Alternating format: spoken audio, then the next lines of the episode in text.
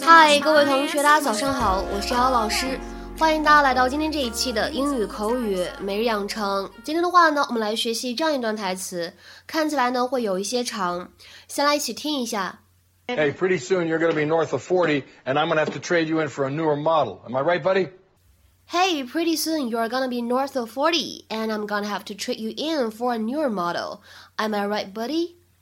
嗨，马上你就四十多岁了，我将不得不找一个更年轻的模特来换掉你了，哥们儿，你说我说的对吗？Hey, pretty soon you're gonna be north of 40, and I'm gonna have to trade you in for a newer model. Am I right, buddy?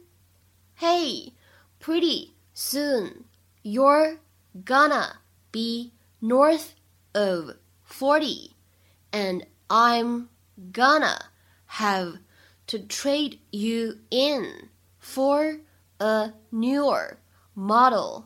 I'm I right, buddy? Hey, pretty soon you're gonna be north of 40 and I'm gonna have to trade you in for a newer model. Am I right, buddy? 在这段台词当中呢，我们来看一下这样的几个发音技巧。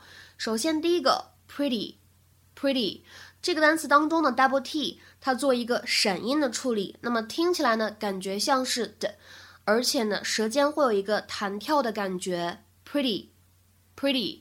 然后呢，north of，在这里呢，可以选择做连读，north of，north of。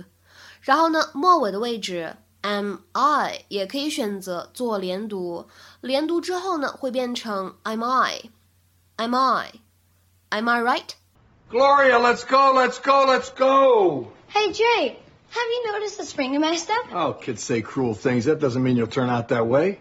No. We have something in common. I'm seeing a younger woman. How much younger are we talking about? 13 months. Her name's Chloe. She makes me feel like a fifth grader again. Good for you, kid. Mm. There they are, my two dirty old men. Hey, pretty soon you're going to be north of 40, and I'm going to have to trade you in for a newer model. Am I right, buddy? It's my mother, Jay. You ready?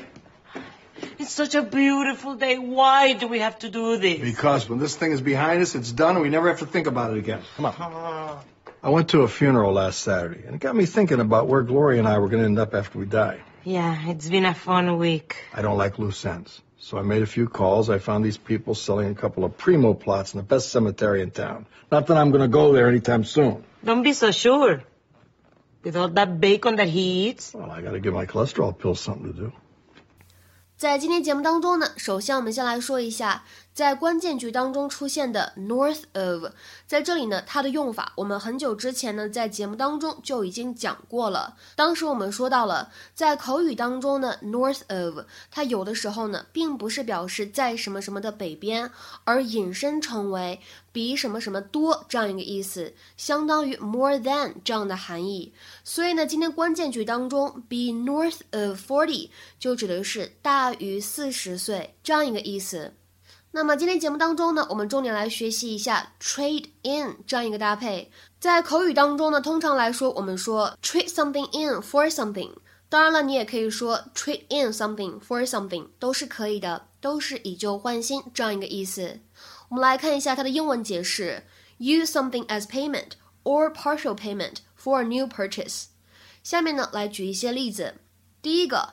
My brother trades his car in every year so he can get the newest model on the market. 我哥哥每年都会把他的车以旧换新，这样他就能够买到市面上最新的车型了。My brother trades his car in every year so he can get the newest model on the market. 再比如说第二个例子，I used to love trading in my old video games so I could buy new ones. 我以前喜欢卖掉我的旧的电子游戏，这样我就可以买新的了。 I used to love trading in my old video games so I could buy new ones. 再比如说第三个例子，I traded my old car in for a new one. 我把我的旧车卖掉了，换了一个新的。I traded my old car in for a new one.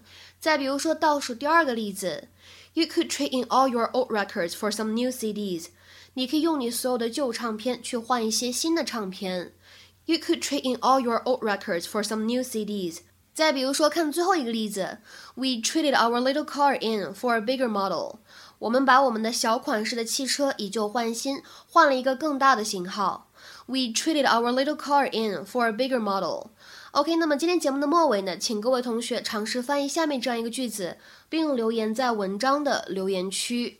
Some people prefer to trade in their old cars to the dealer, but we feel we'll do better by simply selling it. Some people prefer to trade in their old cars to the dealer, but we feel we'll do better by simply selling it. 这样一个句子应该如何理解和翻译呢？期待各位同学的踊跃发言。我们今天节目呢就先讲到这里，拜拜。